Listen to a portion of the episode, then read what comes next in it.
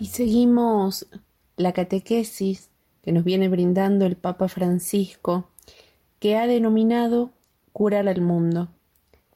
Y esta pandemia actual ha puesto de relieve y agravado algunos problemas ya existentes, especialmente la brecha entre las clases sociales. Y esto hace que muchas personas corran el peligro de perder la esperanza.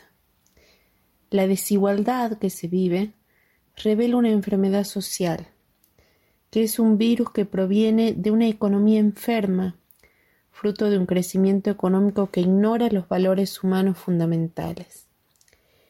El modelo económico se muestra indiferente ante el daño infligido a nuestra casa común, y es el pecado de querer poseer y dominar a los demás, a la naturaleza e incluso al mismo Dios.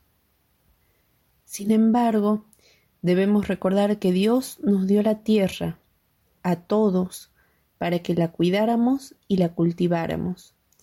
Nosotros somos administradores de lo que el Señor nos ha otorgado y estamos llamados a asegurar que sus frutos lleguen a todos, no solo a unos pocos. Sin embargo, observamos que el hombre, llamado a ser solidario, se deforma y se convierte en una especie de homo economicus que busca su propio interés de forma individualista.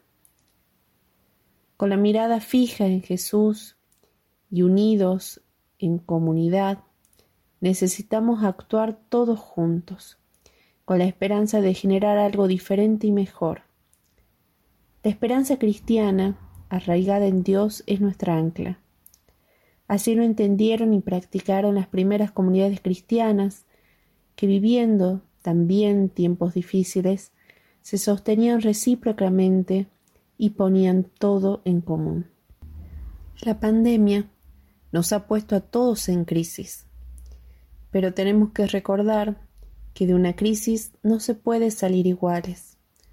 O salimos mejores o salimos peores.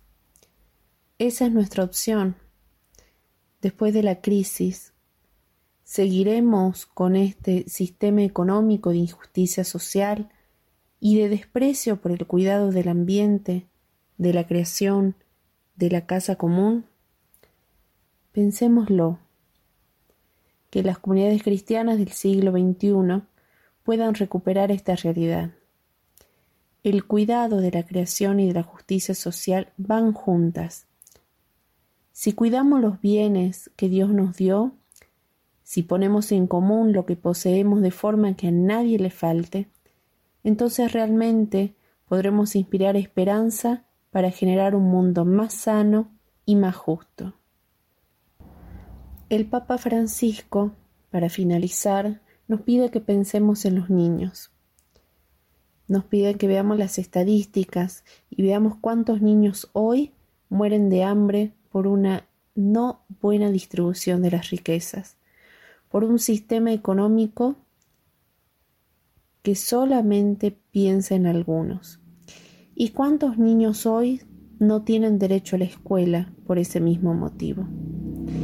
Que sea la imagen de esos niños que tienen hambre y tienen falta de educación que nos ayude a entender que después de esta crisis debemos salir mejores.